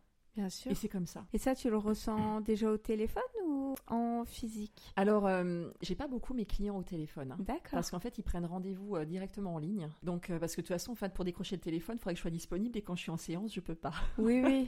Donc, du coup, je me suis arrangée comme ça. Donc, la plupart du temps, je les découvre au premier entretien. D'accord. Tu vois? Et après, oui, je pense, je pense que je sens rapidement maintenant si ça va pas ou si ça peut aller. Mais pour tout te dire, comme tu le dis, ben, on attire nos clients et aujourd'hui, j'ai pas tellement cette problématique-là. Ça a dû m'arriver, tu vois, ça a dû m'arriver euh, deux, trois fois en trois ans. C'est tout. Et aujourd'hui, comme dit, je coupe. Si jamais ça ne va pas, je préfère expliquer à la personne que je suis peut-être pas la personne qu'il faut. Oui, la personne idéale. Tu vois, exactement. Parce que c'est aussi une question éthique. Oui, bien sûr. Tu vois. Et puis, si toi, tu te dis, ah, j'ai ce client, mais ça passe pas et tu te forces à faire ta séance, je vois pas le bien-être ni pour toi ni pour le client. Exactement. Mais après, est-ce que les, les personnes le, prennent mal, tu penses? Bon, ça t'est jamais arrivé. Donc... Alors si ça m'est arrivé, ça m'est arrivé deux fois de dire à la personne que je pensais ne pas être la bonne personne pour elle, et je lui ai expliqué pourquoi. Je lui ai expliqué pourquoi est-ce que je pensais ne pas être la bonne personne, et je lui conseillais en fait d'aller voir euh, soit un autre praticien, hein, d'accord? Euh, soit en fait un autre sophrologue. Et en fait, les gens ne l'ont jamais mal pris, tu vois Non, les gens l'ont jamais mal pris. sont quand même assez ouverts euh, là-dessus. Euh. Bah, tu sais, quand, quand tu expliques les choses avec sincérité, il n'y a pas de raison en fait que ça se passe mal. Oui, c'est vrai. C'est quand même la petite question euh, bien que, sûr. bien sûr. Que, que, je me posais. Et en général, donc les enfants, c'est espacé de combien de temps? Alors que ce soit les enfants et les adultes, tu espaces tes séances de combien de temps? Alors, enfants et adultes, on fait pas. Moi, alors, moi, je ne fais pas en dessous de 15 jours. Mais parce que tu sais, c'est pour le temps d'intégrer la méthode. Oui. Parce que si tu dois t'entraîner, euh, si tu fais une fois toutes les semaines, ça, ça peut être quand même très très rapide. Après, j'en ai qui demandent une fois toutes les semaines, mais parce que euh, voilà, ils ont une problématique qu'ils doivent régler rapidement. Mais idéalement, c'est tous les 15 jours. Après, on peut aller aussi jusqu'à un mois, tu vois. Tout dépend en fait, c'est eux, c'est les clients qui donnent le tempo. D'accord, c'est eux qui te disent euh, oui. ok. Mais en moyenne, c'est quand même tous les 15 jours, tu vois. Oui, parce que je pense pour un enfant, euh, toutes les semaines, ça doit être compliqué euh, d'intégrer euh, pour lui des exercices. oui. Même si c'est des exercices peut-être rigolos, mais rigolos et qui sont courts, tu vois. Mais après, enfin voilà, faut pas que ça soit une pression complémentaire non plus de devoir s'entraîner impérativement avant de retourner voir le sophrologue. Donc il vaut mieux, il vaut mieux parfois mettre un peu plus de temps pour laisser aussi la souplesse au niveau des parents et, faire en sorte que ce soit plus confortable pour tout le monde. tu vois. Le soir, tu finis euh, tes dernières séances, c'est euh, vers quelle heure? Écoute, euh, y a, je, fais deux fois par semaine, je fais des nocturnes, donc en fait des nocturnes. Je prends mes derniers clients à 18h30. D'accord. Voilà, pour les, leur permettre de venir après le travail. Oui. Et bon, après, je, reçois aussi beaucoup mes clients le samedi, toute la journée aussi. Ah donc voilà, ça leur permet de, de, pouvoir se libérer aussi plus facilement. quoi. Oui, c'est un métier où tu, tu n'as pas trop le choix. Non, non, mais bon, en même temps, comme dit, c'est euh, moi j'ai la chance de pouvoir euh, en faire, de pouvoir vivre de ce que je fais. Donc euh, après, si ça me coûte mes samedis, voilà, je m'adapte. Hein. Je suis heureuse de ce que je fais. Hein. Oui, voilà, t'as pas de contraintes. Alors, je pense que pour la famille, parfois, c'est compliqué. D'accord. Mais bon, tu vois, je travaillerai dans le commerce, je serais peut-être aussi confrontée à des horaires le samedi. Hein. Donc après, on, après, on s'adapte. Euh, c'est une question d'équilibre aussi. De, trouver son, son, petit équilibre. Est-ce que tu voulais parler euh, d'autre chose niveau sophro? Est-ce que tu avais euh, quelque chose qui te venait Écoute, moi, pour les auditeurs, j'aimerais bien juste leur donner deux petits trucs et astuces. Bien sûr. ah oui. Si jamais, en fait, bah, que je travaille avec mes clients et que, que, que je leur demande d'utiliser s'ils n'ont pas le temps de faire leur séance entre nos rendez-vous. Donc en fait, la première astuce, c'est de faire euh, ce qu'on appelle un scan corporel. Donc euh, c'est ce qu'on appelle la sophronisation de base. C'est vraiment en fait la base hein, de la sophrologie. Et euh, ce scan corporel, c'est de partir du haut de la tête et de détendre progressivement le front, les yeux, le nez, la bouche, le cou, et tu descends jusqu'au doigt de pied. Et comment tu sais que c'est détendu? Eh bien en fait, tu relâches les tensions. Donc tu fais par exemple en sorte que ton front devienne lisse, tu laisses la langue qui se décolle du palais, tu relâches tes épaules, tu détends la poitrine, tu laisses le ventre se libérer et les jambes se relâcher. Et donc en fait ça tu peux le faire assis, tu peux le faire debout, euh, tu peux le faire dans ton lit le soir avant de te coucher. Et donc l'idée de la détente, c'est juste de libérer les tensions du quotidien, quoi. Et déjà ça, c'est un super exercice qui peut être fait en dehors d'une séance de sophrologie. Oui, ça prend cinq minutes. Ah, même pas. Oui. Même pas. Après, tu peux prendre le temps. Tu peux prendre le temps d'apprécier. Et après, quand je dis même pas, c'est que au fur et à mesure que tu vas le faire, ben finalement, ça va devenir un automatisme, tu vois, et le corps se détend progressivement et ça peut aller beaucoup beaucoup plus vite. Et ce qui peut être très utile, tu sais, avant, avant une réunion, avant un entretien d'embauche, des choses comme ça, tu détends et tu enlèves les tensions, quoi. Et ça, c'est le, ça, c'est le premier truc et astuce que je voudrais leur donner. Et le deuxième, c'est euh, une respiration, puisque euh, la sophrologie, c'est une méthode de relaxation dynamique. Hein. donc pourquoi est-ce qu'on dit dynamique? C'est parce que c'est une alternance de mise en tension et de détente du corps. C'est ça qui fait qu'on arrive à relâcher les tensions. Et le deuxième truc et astuce, c'est l'exercice de respiration qui s'appelle IRTER. Alors pourquoi c'est un acronyme hein? Donc le I, c'est parce qu'on inspire. Le R, on retient. Tu bloques comme si tu étais en apnée. Le T, tu te mets en tension, donc tu te grandis un petit peu. Et le E, tu expulses. Et tu relâches. Et là, en fait, ça, c'est un exercice que tu peux faire pareil, n'importe où, assis euh, à ton bureau, dans ta voiture. Et ça, c'est l'exercice qui permet vraiment d'expulser les tensions qui sont là, en ce moment. Tu sais, un stress qui pourrait monter, ben, comment je fais? Ben, Je le mets dehors. Parce que la respiration, c'est très symbolique. Hein. Tu t'en sers pour pouvoir mettre dehors. Et ça, c'est deux trucs et astuces que je voudrais bien que les auditeurs entendent. Ok. Parce que ça pourrait certainement leur servir. Ouais, ouais, non, non, mais ça, euh, moi j'adore. les petites astuces. Ah oui, non mais c'est très utile. Hein. C'est euh... c'est la respiration d'urgence. Ok, c'est quand on n'en peut plus et que on sent qu'on va craquer. alors, euh, c'est quand tu sens ouais, qu'il y, a un stress qui est en train de monter ou une émotion qui est en train de te submerger, en fait. Tu fais ça et avec la respiration, tu mets dehors, quoi. Et, euh, les enfants, on leur apprend à souffler dehors, hein, tu vois. Tu leur apprends à souffler dehors, bah écoute, ça va pas, mais tu souffles. Tu mets dehors tout ce qui te convient pas, quoi. C'est vrai. Mhm. Ça, euh, je pense que dans des écoles, des fois, alors on commence à intervenir dans des écoles. Ah, génial. Ouais, ouais, on commence à intervenir dans des écoles. Euh, d'ailleurs, euh, l'État a mis en place un projet qui s'appelle Notre école, faisons-la ensemble, et où en fait les écoles qui veulent pouvoir prendre un sophrologue peuvent faire un dossier pour débloquer des budgets. La sophrologie en école, mais ça solutionnerait tellement de choses. Ah oui. Pour les équipes comme pour les enfants. Hein. Surtout aux personnes victimes d'harcèlement, euh, les, les, harceleurs, les choses comme ça. Pourquoi? Il en arrive à ce stade-là d'harceler un autre enfant Oui. Je pense que ça pourrait donner des bases euh, aux parents aussi. C'est en fait, tu sais, c'est un ensemble. À partir du moment où tu fais de la sophrologie, tu agis sur le système. Oui. Donc le système, c'est toi, tu es dans l'entreprise, bah, tu fais de la sophro, bah, tu agis sur l'entreprise. Quand tu es à l'école, tu agis sur ta classe. Quand tu es prof, bah, tu agis sur tes, élèves. Et, euh, et quand, tu, quand tu en fais toi, tu agis sur ta famille. quoi. Donc en fait, tu, tu as vraiment un point euh, une, possibilité d'intervenir sur le système dans lequel tu évolues. Et, je pense quand, tu sais, il y a des tensions des fois dans des classes euh, où euh, les enfants sont agités, les deux méthodes que tu m'as données, enfin que tu nous as données, des maîtresses ou des maîtres, ah, oui, oui ça pourrait solutionner tellement de choses. Ah, mais complètement. Et tu vois, il y a, y a, des, je sais qu'il y a des instituteurs qui sont formés en méditation de pleine conscience, qui font des séances avec leurs élèves 3-4 minutes avant de démarrer les cours, et où ils se rendent compte que les élèves sont beaucoup plus zen. Et tout ça, tu vois, ça fait partie des méthodes de relaxation. Et donc, ça, ça a un vrai intérêt. Et pour moi, c'est une vraie problématique de santé publique. Et ah aujourd'hui, en fait, il, faut que la sophrologie euh, puisse intervenir dans les entreprises, dans les écoles, dans les assos, dans les, dans les structures d'État. Il faut qu'on puisse intervenir absolument partout parce que le, fait en fait de faire en sorte que les gens aillent mieux, c'est des graines que tu plantes. Ah oui, oui, complètement. Tu vois Et moi, je me rends compte, je veux dire, aujourd'hui, à partir du moment où les gens vont mieux en entreprise, tu améliores ta rentabilité parce qu'il y a moins d'absentéisme. Oui, les gens se sentent bien. Les gens se sentent bien. Exactement. Oui, parce qu'au bout d'un moment, même s'il n'y a pas quelque chose avec son collègue ou sa collègue, c'est la tension qu'on ressent, c'est euh, oui. c'est toutes ces choses-là. Donc c'est ça qui fait qu'on sent peut-être pas super bien au sein de l'entreprise. C'est ça. C'est s'il y a trop d'énergie négative. Euh, ces choses-là. Et dans une école, alors là, je dis plus pour les enfants parce que je pense que ça pourrait être la solution à pas mal de problèmes à l'heure actuelle. Tout ce qu'on entend, euh, les enfants qui malheureusement euh, se suicident à cause du harcèlement, enfin, c'est un fléau. Hein. Alors, c'est un fléau, ouais. Alors, j'en accompagne hein, des enfants qui sont victimes de harcèlement scolaire. Hein. Donc, euh, ça leur permet aussi d'évacuer, justement, tu sais, de pas trop surréagir. Après, il faut une intervention de l'école clairement. Hein. Mais, euh, mais, mais, par contre, une fois que ça a été acté et que ça se calme, il faut accompagner l'enfant. Il faut qu'il y ait un soutien derrière. Parce que sinon, il reste ancré en fait dans, dans, dans la situation qu'il a vécue avant. Hein. À ce moment-là, ça peut être un soutien avec toi et euh, psychologique? Oui, en fait, ça peut être tout à fait complémentaire. Hein. C'est pas rare en fait que les enfants que je rencontre euh, aient un suivi psy et un suivi en sophrologie. Parce qu'on fait pas les mêmes choses. Donc ça peut être tout à fait complémentaire. Oui.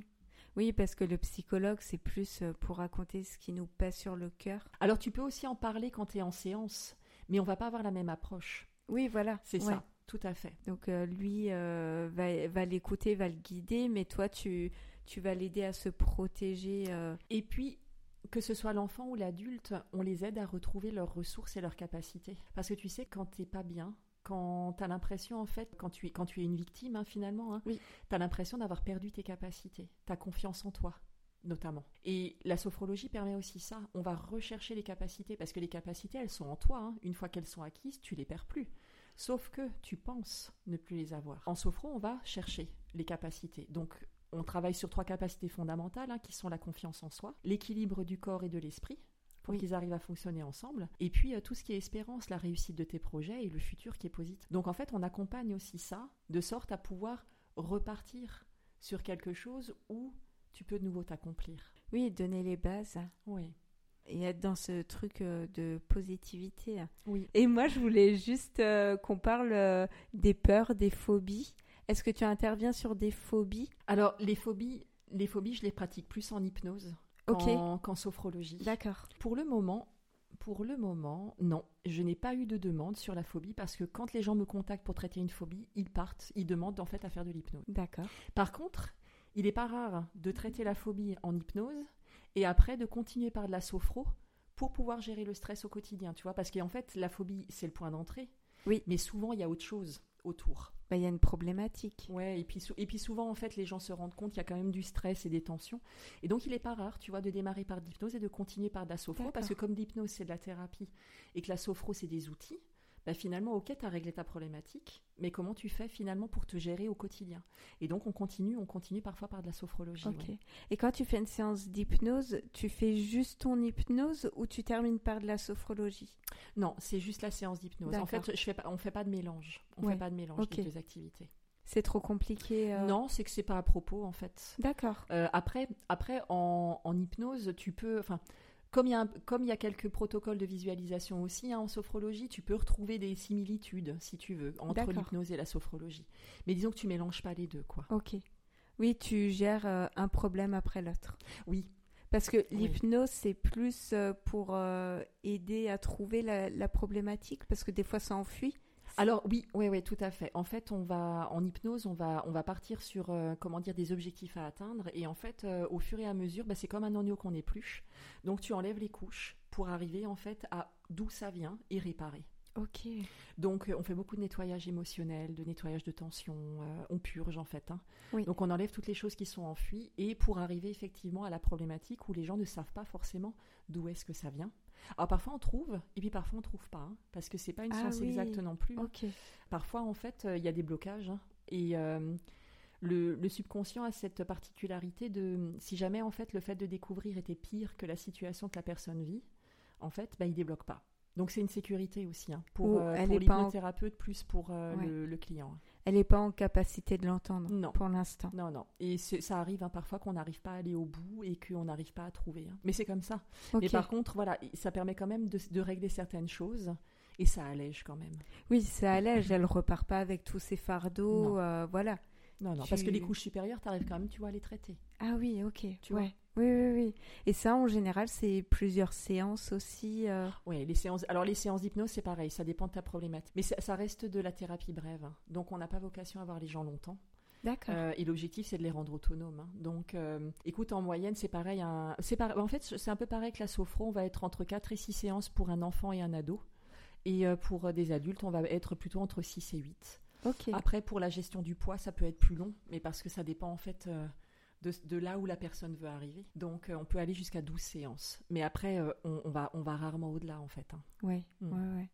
Parce que tu estimes si au bout de 12 séances, tu n'as pas réussi à, à régler, entre guillemets, ça n'ira pas plus loin. Ben, sachant que en général, moi j'arrive, j'a- j'essaie de réagir quand même avant. hein. Si je me rends compte qu'il y a un blocage quelque part ou que la personne n'avance plus, euh, il faut aussi se poser la question et savoir pourquoi est-ce que ça ne fonctionne plus. hein. Donc parfois on met fin. hein. Euh, moi, il m'arrive de mettre fin à des accompagnements hein, parce que ben, la, la personne n'arrive pas à avancer. Donc il, il faut aussi parfois apprendre à faire des pauses aussi pour laisser décanter. Et puis parfois, quand je me rends compte que ben ça ne ça ne fonctionne pas du tout, ben c'est pareil. hein. J'envoie vers un autre praticien en dehors de l'hypnose pour le coup parce que ben, parfois il faut passer par d'autres euh, méthodes pour que ça fonctionne. D'accord. Et donc, tu as ton carnet euh, de, euh, je veux pas dire de concurrence, c'est pas du tout ça, euh, de, de collègues, entre guillemets, de... Alors oui, oui, oui, tout à fait. Oui, oui. Après, après en hypnose, je j'avoue que sur le secteur, j'en connais moins que euh, sur la sophro. ok. Euh, mais parce que je pense que euh, voilà, ça, ça dépend. euh, La, la formation, moi, je l'ai fait à Strasbourg hein, pour pour la partie hypnose, donc forcément, on n'est pas installé sur le même secteur, contrairement à Mulhouse où j'ai fait ma formation. Et finalement, au fur et à mesure, après, tu développes des réseaux. Après, en hypnose, c'est vrai que j'en ai pas, j'en ai pas tellement de, de personnes que, que je connais Ouais, ouais. sur le secteur. Ouais, parce que j'ai jamais euh, vu euh, de personnes euh, comme ça. Enfin, des magnétiseurs, des choses comme ça, oui. Après, il y a, y, a, y a tout type de Il y praticiens. a tout type. Ouais, il y a tout type de Ouais. praticiens. Donc, quand tu as un patient, un client, te demande un rendez-vous, tu sais déjà si c'est pour de l'hypnose ou du. Ou c'est toi qui peux l'aiguiller, dire ben, sur cette problématique, ce serait bien qu'on fasse de l'hypnose. Alors, en fait, il y a, il y a deux cas de figure. Soit la personne sait précisément pourquoi est-ce qu'elle vient. Et D'accord. c'est elle qui sélectionne le sujet. Hypnose, sophro, c'est elle qui sélectionne. Et moi, je me fie à son choix. Et par contre, le deuxième cas de figure, c'est que la personne ne sait pas. Ok. Et dans ouais. ce cas-là, en fait, on parle. Elle m'expose son problème et en fonction de ce de ce qu'elle me dit et ce que je ressens, je lui conseille de plutôt partir sur de la sophro ou plutôt sur de l'hypnose. Donc, en général, quand il y a des traumas importants que la personne veut régler, j'ai plutôt partir sur de l'hypnose. Mais parce que c'est ma pratique. Après, si les traumas sont pas importants ou euh, si en fait la personne pour elle c'est réglé et qu'elle n'a pas envie de revenir sur cette partie du passé, là on va sur la sophrologie. Donc euh, il arrive, oui, il arrive de temps en temps. euh, bah là aujourd'hui encore j'ai une cliente qui a pris rendez-vous où en fait elle ne savait pas et où je lui ai demandé bah, vous venez pourquoi et elle m'a dit écoutez je sais pas trop. Voilà la problématique, mais je vous fais confiance pour que vous puissiez m'aiguiller. Et donc là, j'a- j'attends le premier rendez-vous pour pouvoir faire la découverte. Et donc à partir de là, c'est moi qui verrai euh, vers quoi est-ce que je l'oriente, quoi. D'accord. Oui, euh, la confiance. Bah, Ton jugement sera le bon. Enfin, après, euh, jugement, euh, ouais, mon ressenti. verdict. Ouais, mon ressenti. ouais. Après, après voilà, c'est vrai que j'essa- j'essaye vraiment de, de, de- de- comment dire, de faire en sorte que mon activité soit vraiment vue comme un côté très professionnel. Donc, c'est vrai que comme dit, poser le cadre, ça permet justement de mettre les gens en confiance quand Oui, ils viennent. oui, quoi. Bien sûr. Puis surtout que la plupart du temps, maintenant, ça se fait par recommandation, beaucoup de bouche à oreille, tu vois. Oui, ouais. Donc c'est des anciens clients qui conseillent à des nouveaux de venir. Et donc il y a déjà aussi ce côté-là, euh, les gens sont rassurés quand c'est quelqu'un qui t'a conseillé. Parce qu'ils voient ce que ça a fait sur les autres personnes et donc ils se disent bon ben c'est bon, je peux y aller quoi. Les yeux fermés. Je lui fais confiance. Voilà, ben en fait oui, ben, j'espère que ça se passera comme ça pour tout le temps quoi. Mais il n'y a pas de raison que ça ne se passe pas comme ça. Jusqu'à présent, euh, il n'y a jamais rien eu. Enfin, tes clients non, tout te se passe font très bien. confiance. Ah ouais, euh, tout se passe voilà. extrêmement bien. Tu me disais, euh, quand on s'est fait notre visio cette semaine, que tu as fait pendant le confinement de la visio pour la Oui. sophrologie. Exactement. En fait, euh, ben, mon activité, moi je l'ai lancée en mars 2020, Ouais. 1er mars 2020, donc une semaine avant le confinement. 15 jours. ouais. Euh, oui, puisque le 7, ben, le 7, les enfants étaient déjà plus à l'école. hein. Ah oui. On, a- on Ouais, était en vrai. avance hein, sur le reste de la France. Et en fait, ben, je m'étais posé la question de qu'est-ce que j'allais pouvoir faire parce que pas possibilité de recevoir des gens. Et finalement, ben, j'ai travaillé pareil avec le, avec le Clous de Mulhouse parce que je les avais sollicités comme j'étais en partenariat avec eux. Et ils m'avaient dit, ben, on aimerait bien accompagner les étudiants, notamment ceux qui sont bloqués dans des studios de 9 mètres carrés, qui peuvent Ouais. plus sortir. Euh, beaucoup d'étudiants étaient bloqués ici hein, parce qu'à Mulhouse, il y avait pas mal d'étudiants qui venaient en fait de l'étranger pour pouvoir étudier. Donc impossible pour eux de rentrer chez eux. Donc ils ont décidé de mettre des cours de sophro en ligne. Et donc je me suis lancée en visio. Parce que j'avais jamais, je n'avais jamais fait de visio, puisque pour ça a été une découverte pour beaucoup de monde hein, finalement. Oui, hein. oui. Et, euh, et donc finalement, ben, et ben finalement j'ai tout développé en visio. Le coaching, l'hypnose, la sophro. Et aujourd'hui en fait je fais de la visio. Donc ce qui fait que ben, il y a des gens qui m'envoient du monde. Quand ils peuvent pas venir, ben, ils sont dans toute la France. Ben, en fait on fait tout en visio. Et ça se passe super bien. Génial. Ah et c'est super intéressant aussi, quoi. Bah, c'est une autre approche. Complètement. Parce que là, tu l'as pas en physique, tu l'as en virtuel, euh, Oui. ton client. Donc, c'est vraiment une autre approche euh, de comment travailler. Et puis, Oui, c'est beaucoup ton intuition, travailler sur son intuition et son ressenti. Oui, complètement. Ah, va- Oui, oui, complètement. C'est une approche qui est complètement différente, mais pareil, ça me permet moi de sortir de ma zone de confort, tu vois. Et je me rends compte que ça permet de toucher des gens finalement que tu n'aurais jamais vus, Oui. tu vois. Parce que en fait, forcément, quand il y a la distance, et je trouve ça, je trouve ça vraiment chouette, quoi. Et tu as des- tu vois. Ouais, tu as des clients à l'étranger? Alors non, pas encore. Ok, c'est l'objectif. Mais pourquoi pas? Mais pourquoi pas? Ça a des objectifs. ouais, mais Ouais, oui. mais pourquoi pas? Mais carrément, parce qu'il y a des expatriés un peu partout. Donc, euh, Oui, tu as tout à fait raison. je sais que euh, moi, euh, le deuxième pays qui m'écoute le plus, c'est les États-Unis. La communauté francophone, alors j'espère. hein. Oui. Parce que pour l'instant, je ne me vois pas encore faire une séance de sophro en anglais, mais qui sait? Ouais, les. États-Unis. euh. Très bien, très intéressant. Alors oui, oui, comme dit, hein, la, la visio est pas du tout un frein, bien au contraire. Ouais. Et le client, il arrive à s'ancrer euh, à ce moment présent, euh, malgré que ce soit. Parce que ça peut être difficile. hein. Moi, je sais que je préfère le, le présentiel, Oui, le virtuel. Après, c'est moi. Mais il y a peut-être d'autres personnes, euh, c'est plus simple. Alors c'est pareil, hein, on fixe le cadre, c'est-à-dire qu'à partir du moment où tu mets des accompagnements en visio, tu, tu- tu expliques à la personne qu'il est important d'avoir un cadre calme quand il est chez lui, tu vois. Parce que si tu as les enfants qui courent à gauche et à droite, tu peux pas faire une Oui. séance de sophro. La personne, elle peut pas se relâcher. Donc on, on sélectionne aussi les créneaux, tu vois, où ils peuvent être disponibles de la façon la plus calme et paisible possible. Et c'est pour ça qu'en fait, avec, avec l'amplitude horaire que moi j'ai, en général, on trouve toujours, tu sais, un moment Oui, oui. pour faire en sorte qu'ils soient dans leur bulle à ce moment-là. Et, on leur... et en fait, bon, ce qu'il faut savoir, c'est que tu n'as pas besoin de matériel. hein. Une chaise suffit hein, pour pouvoir faire de la sophro. hein. Donc, Ah oui, il faut ta chaise, ton écran d'ordinateur, une webcam. Et euh, c'est tout. Et en fait, ça fonctionne tout seul. Mais ça se passe très très bien. Comme quoi, je suis bluffée. Merci. Merci. Le virtuel. euh, Ça nous a ouvert des portes incroyables. bah, tu m'étonnes, surtout toi qui as commencé euh, une semaine avant ce fameux confinement, ce confinement qui n'a pas fait de bien aux gens. hein. Mm, mm. Enfin, c'est plutôt le deuxième. Moi, je dis le premier, alors, a été très compliqué. Bon, moi, moi, je l'ai très bien vécu. Comparé aux autres, les autres, je les ai subis. Ça a fait pas mal de mal parce que en fait, euh, c'était vraiment, on, on a modifié complètement l'ordre établi, hein, et puis on est vraiment dans une période de changement, hein, une, une période de transition, Oui. hein, et où et où il y a beaucoup de luttes. Les, les gens luttent beaucoup pour que les changements euh, ne se fassent pas, et donc ça crée, ça crée des tensions, ça crée de l'agressivité, ça crée du stress. Et tu sais, la- la- pour revenir à la visio, moi je me rends compte, c'est que ça a permis aussi de suivre des gens qui n'osaient plus sortir. Oui, qui avait peur. Parce hein. qu'en fait, on en a eu. hein. Moi, j'ai des gens qui osaient plus venir au cabinet. hein. Ils, ils voulaient plus sortir de chez eux. Et donc, euh, le fait de pouvoir mettre de la visio en place, ça, permettait de continuer, en fait, de faire des accompagnements quand on a eu les confinements successifs. Oui, Et, et ça, c'était ça, c'était vraiment très, très important, quoi. Donc, euh, mais c'est vrai que ouais, ça pas. Que ce soit au niveau des jeunes qui ont vécu, euh, qui, ont vécu pour la plupart enfermés, hein, au niveau de l'école, euh, des choses comme ça, il y a plus d'interaction sociale. Ça a été quand même très compliqué. Alors maintenant, ça commence à aller un peu mieux. On sent que les effets, tu sais, commencent à, à s'estomper au fur et à mesure. Oui. Mais parce que c'est comme ça.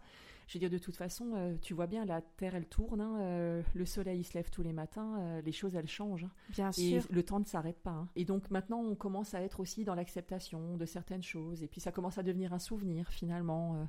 Mais pareil, on l'a vécu d'une façon différente à, à- à nos niveaux. Oui, et puis chaque personne l'a vécu différemment. Et c'est dingue que tu dises, euh, bah, c'était la phobie euh, des gens, la phobie des foules. Ah oui. Parce que moi, je sais que ça m'a. Tu étais moins habitué à voir du monde tout le temps dans ton cocon, ton chez-toi, où tu étais bien ou pas. Mhm. Parce que tu peux ne pas être bien. Mais c'est vrai que dès que tu ressors et que tu vois beaucoup de monde, moi j'ai souvent eu un peu de, de panique en me disant oh là là, je suis plus habituée. C'est dur de se dire euh, il faut aller dans cette foule et il faut Oui. être sociable et là c'est compliqué. Et tu vois, c'est vrai que finalement, l'après-Covid a quand même créé en fait des, des besoins en termes d'accompagnement.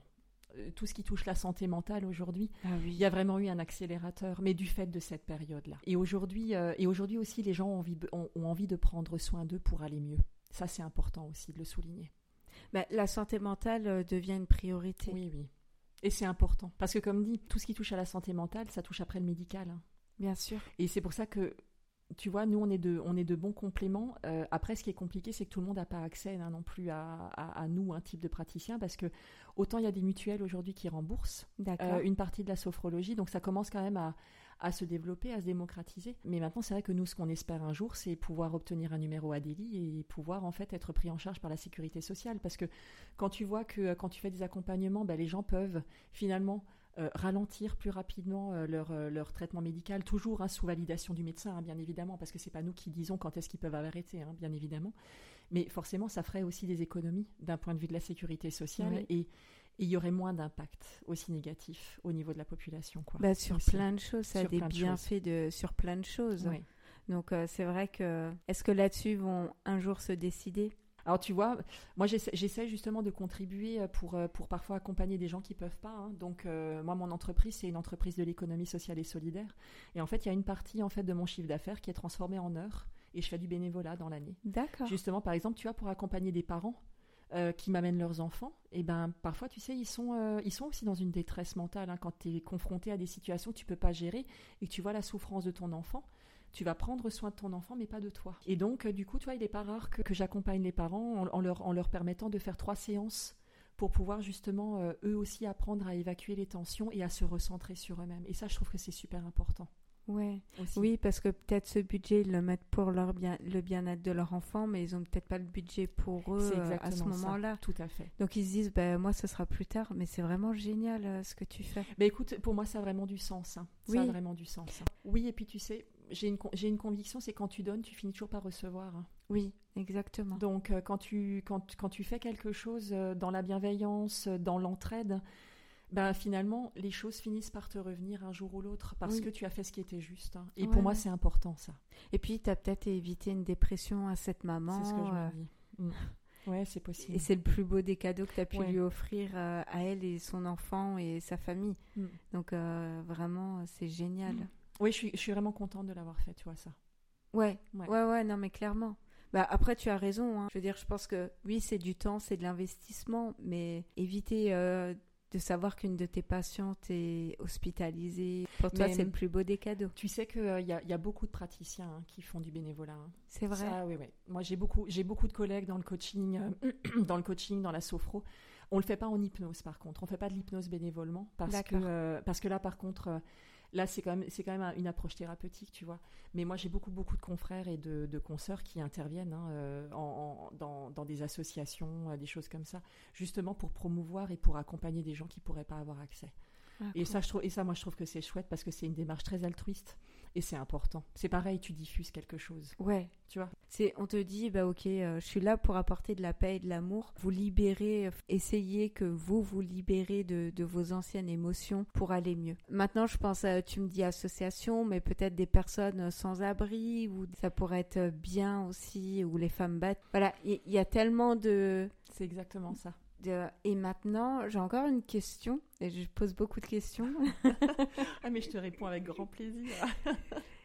Toutes les personnes atteintes euh, d'un cancer, euh, de maladies, euh, alors pas forcément incurables, hein, parce qu'on peut en guérir, et heureusement, mhm. est-ce que toi, tu peux l'accompagner? Est-ce qu'il y a des bienfaits dans sa chimio, dans, dans les choses comme ça? Oui, alors oui, oui, on accompagne. Hein. En fait, on peut passer par des associations qui, euh, de lutte contre le cancer, où on peut rentrer justement dans les hôpitaux pour accompagner des gens qui, sont, euh, qui souffrent de cancer. L'idée, c'est pareil, c'est de faire en sorte de les accompagner pour euh, que les tensions du quotidien puissent se gérer de façon plus simple. Parce que tu sais, ils sont dans des protocoles. Hein. Donc en fait, ça tourne en boucle. Hein. et c'est toujours en fait le même rythme, la même routine, le même rituel avec toujours cette épée de Damoclès au-dessus de la tête de ben, comment ça va se finir. Et donc la sophrologie, comme on travaille beaucoup sur le présent, et de se dire ben, comment est-ce que, comment est-ce que j'accueille ce qui se passe dans mon quotidien sans me préoccuper de ce qui va arriver demain? Et donc effectivement, ça va avoir des effets. En général, ils vivent mieux, ils vivent mieux leur traitement. Euh, ça solutionne pas tout, hein, parce que tu sais, quand tu as des quand tu as des manifestations qui sont liées à la chimio, tu peux pas tout gérer. Mais par contre, tu peux, tu peux réduire les effets en leur apprenant justement à comment est-ce que je gère d'un point de vue intérieur et comment est-ce que j'accueille ce qui est en train de se passer. D'accord. Tu vois? Et, puis, et puis les accompagner contre... Euh, tu sais, parfois ils baissent les bras. Hein. Oui. Donc c'est comment est-ce que tu les accompagnes pour qu'ils essaient de rester justement optimistes pour ce futur qui n'existe pas encore, il n'est pas là. Donc tu peux pas te projeter dans quelque chose qui n'existe pas, mais tu as cette peur du lendemain. Et puis tu peux pas lui mentir en disant vous allez tout, euh, vous allez euh, y arriver dans un an, vous serez autre part. On on peut pas, pas être réaliste, euh, c'est la maladie. Oui, et tu sais, c'est pour ça quand tu me disais tout à l'heure, ben voilà, quand un client vit pas forcément bien les choses et tu dis mais vous inquiétez pas, ça va aller. Mais non, tu peux pas, tu peux pas dire à quelqu'un vous inquiétez pas, ça va aller parce que ben tu peux pas savoir ce qui va se passer demain. Tu sais pas. Mais alors que dans d'autres circonstances, un médecin ou ne vous inquiétez pas, ça va aller. Ben, eux, peut-être qu'ils le font, tu sais, plus par rapport à leur, euh, comment dire, à leur approche statistique finalement. ils ont peut-être plus l'habitude que nous aussi, parce qu'ils ont plus l'habitude des symptômes, des traitements euh, que, que, nous non, quoi. Donc, euh, nous, on fait que accompagner. On n'est pas, on pose pas de diagnostic et on soigne pas. Oui, oui, oui, bien sûr. C'est la différence fondamentale, quoi. Mais c'est vrai, c'est complètement un autre, alors un autre langage. oui oui, c'est un autre langage, parce qu'un médecin traitant, il va te dire, bah, vous inquiétez pas, ça va aller, alors que toi, toi, tu dis, euh, tu ne diras pas ça à ton client, ce sera complètement différent. Et c'est pour ça que tout est très complémentaire. Et tu sais, euh, la, vraie reconnaissance, c'est quand, euh, quand j'ai des médecins qui commencent à m'envoyer en fait leurs patients. Ah, ça c'est le Graal. Ouais. Tout à fait. Quand, quand en fait, et aujourd'hui, c'est des médecins que je ne connais pas. C'est-à-dire qu'en fait, c'est juste leurs patients qui leur ont parlé de moi. Et où finalement, ils disent, bah, écoutez, euh, allez voir cette dame. Et donc, ils prennent rendez-vous avec de, de, la part de leur médecin. Et ça, moi, la première fois que ça m'est arrivé, ils m'ont dit, bah, je viens de la part du docteur euh, Intel. Et alors, moi, je me disais, mais c'est juste formidable parce qu'en fait, c'est quelqu'un qui, euh, qui est conscient que la personne a une problématique et qui dit, écoutez, il faudrait peut-être un complément. Et, je trouve ça, c'est la vraie reconnaissance. Tu vois, pour moi, ça a été vraiment quelque chose de très fort. Et puis, de se dire qu'on peut peut-être soigner. Alors, soigner, c'est des, un grand mot hein, que mhm. j'utilise, hein, qu'on mette bien des guillemets, différemment qu'avec des médicaments. Exactement. Voilà. Et, c'est un complément parce que tu vois, euh, quand j'ai des, quand j'ai des clients qui viennent et qui ont un traitement médicamenteux, moi j'insiste, hein, et d'ailleurs c'est indiqué dans la charte qu'on signe tous les deux, parce que moi je, je, pose les choses dans une charte où je leur demande de ne pas arrêter le traitement médical sans avis médical. Parce que c'est important la collaboration entre le médecin et le praticien. Nous, on n'a pas, on pas à dire à, à, un client, écoutez, maintenant il est temps, vous pouvez, euh, vous pouvez stopper vos médicaments, parce qu'on n'a pas tout le recul. Et souvent, en fait, c'est une béquille. Hein. C'est important aussi, parce que quand la chimie permet de stabiliser, bah, la personne peut prendre soin d'elle hein, et permettre d'évacuer, tu sais, au fur et à mesure. Oui. Et donc c'est important de, garder en fait finalement cette association. Et il m'arrive aussi hein, parfois hein, de, dire à des clients euh, d'aller consulter leur médecin traitant et de prendre un traitement médical. Tu vois, quand en fait ils sont vraiment, c'est vraiment trop lourd et, que, tu sais que ben il faut peut-être cette béquille. Après, je pense que je m'autorise, tu sais aussi à le faire, mais parce que moi je l'ai vécu. Oui, tu le sens. Et que et que moi j'ai eu besoin de ça pendant un temps pour pouvoir aller mieux, et que je pense que c'était nécessaire. J'étais aussi contrainte, tu vois, les médicaments, mais euh, c'était nécessaire. Oui, mais là tu n'avais pas le choix. Non. Non, voilà. À, un, à, un, moment, en fait, il faut. À un moment, il faut, il faut se rendre à l'évidence qu'on a besoin aussi de soutien. Bien sûr. Et, et, si ça doit passer par la voie médicamenteuse, ben ok tu l'accueilles. Et puis oui, il n'y a pas le choix. Tu sais pas ce que tu peux faire quand tu es au plus mal. Non. Euh, voilà, on, ça. on, peut pas dire à quelqu'un qui est au plus mal, ça va aller, ne t'inquiète pas. C'est ça. Alors que non, il a besoin d'aide, il a besoin de, de soutien, de voilà. Et toi, du coup, tu interviens à ce moment-là. Alors, ça peut être un médecin traitant ou un psychiatre ou un psychologue? Pour l'instant, alors pour l'instant, c'est que des médecins traitants. Mais bon, tu vois. Euh, mais je trouve ça génial que les médecins traitants se dirigent un peu plus vers ces médecines douces. Euh, oui. Et dire, bah là, aller voir peut-être une sophrologue ou. Euh, oui, c'est ça. Je trouve ça génial. Ah non, mais moi aussi. Je, ça s'ouvre. Ah oui, oui, et puis je leur suis très reconnaissante hein, de pouvoir aussi promouvoir notre, notre profession. Hein c'est très très important. Hein. Alors peut-être eux pensent différemment aussi, ils sont peut-être naturopathes. Je sais qu'il y a certains, je sais qu'il y a certains médecins qui sont comme ça. Mais pas forcément, non, non. ceux, qui m'envoient, ceux qui m'envoient en fait du monde ont pas de, tu sais, de spécialisation autre que la médecine générale. Ok, ok. Après peut-être, tu sais, à titre perso, hein, je sais pas, hein, puisque je les connais pas, euh, je ne sais pas comment est-ce qu'ils procèdent pour eux, tu vois. Mais eux, par contre, non, c'est de la, c'est médecine générale. Oui. Parce que souvent, quand on dit médecine, médecine, c'est très euh, mental. Moi, je le mets un peu au mental. Mhm. C'est euh, si on devrait comparer euh, la sophrologie à la médecine générale. Pour moi, la médecine générale, c'est plus dans le mental. Les médicaments, tandis que la sophrologie, c'est plus dans le bien-être et apaiser euh, ce mental Alors c'est pas alors tu vois la sophrologie c'est quand même c'est on, dit quand même que c'est une science. Hein. Maintenant effectivement alors par rapport alors par rapport à la médecine tu as quand même le côté corps puisque les douleurs hein, les douleurs ça va être dans le corps. La dépression ça va plus être dans le mental effectivement tu vois. Donc il va y avoir les deux choses. En sophro tu as aussi le mental et le corps. Mais on n'intervient pas sur on n'intervient pas sur les mêmes domaines. Oui voilà. C'est ça. Ouais, ouais, ouais. C'est pour ça que je dis que ça reste très complémentaire tout ça finalement. Oui, vous êtes une équipe. Pour moi, c'est ça, oui. Ouais. Tout à fait. Ouais, il n'y a pas de, préjugés, il n'y a pas de, choses comme ça. Non. Pour toi, euh, et c'est bien que tu, les, tu le stipules à, tes mhm. clients de ne pas arrêter euh, ces médicaments. Ah, c'est super important. Voilà. Et puis, toi, si tu te protèges, oui, oui, oui, oui. Alors c'est vrai, hein, il faut faire attention. Hein, tu vois, euh, j'avais eu un débat important avec mon avec mon prof de sophro, donc Charles, sur l'empathie. Oui. Et où finalement il faut faire attention parce que tu peux pas prendre, tu connais pas l'histoire de l'autre. Donc c'est comment est-ce que tu transformes ça plutôt en compassion, tu vois, pour te protéger de ça. Et puis au fur et à mesure, moi je me rends compte que oui, je me mets des protections. Hein. tu sais, enfin, quand tu fais de l'hypnose, tu fais de l'auto-hypnose en même temps que tu que tu travailles avec les gens. Hein. tu te mets une bulle hein, autour de toi pour pas laisser en fait les choses te transpercer. Oui, oui, sinon ça doit être trop compliqué. Il faut prendre du recul et il euh, faut vraiment prendre du recul et te dire, ben c'est ton outil de travail et tu accueilles, tu accueilles ce que les gens te disent. Mais par contre, ça t'appartient pas. Oui, tu le prends pas pour toi. Non, c'est la situation. Tu, prends en compte la situation, tu prends en compte la personne, mais par contre, tu le prends pas pour toi. Et ça, c'est super important parce que là, moi, j'ai beaucoup évolué sur ça. Et tu vois, nous, on a l'habitude en coaching de se faire superviser. Hein. Donc, euh, plusieurs fois dans l'année, on se fait superviser par quelqu'un qui, euh, avec qui tu échanges sur ta pratique. Et donc, euh, en sophrologie, moi, j'ai pris l'habitude aussi de faire ça avec une de mes amies qui est sophrologue et qui, qui, pratique le même type de sophrologie que moi, hein, donc à savoir la sophrologie caïcédienne et où euh, on échange sur nos pratiques et ça nous permet de dire mais attention, là comment est-ce que tu aurais pu percevoir cette chose, cette chose là, comment est-ce que tu aurais pu aborder différemment, est-ce que c'est vraiment le bon protocole que tu as pris? Parce qu'en fait il est important d'échanger avec des pairs. Parce que tu sais, quand tu pratiques tout le temps toute seule, tu commences à prendre des habitudes qui sont plus forcément les bonnes avec le temps.